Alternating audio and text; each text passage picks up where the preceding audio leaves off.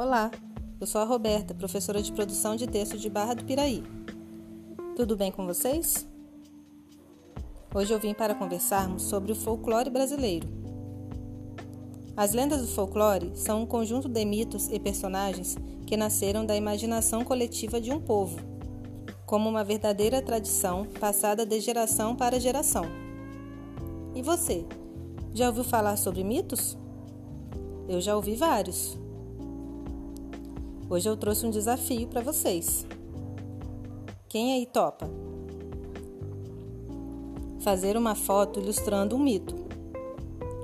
Por exemplo, eu sempre ouvi desde criança que assistir a televisão muito próxima do aparelho fica cego.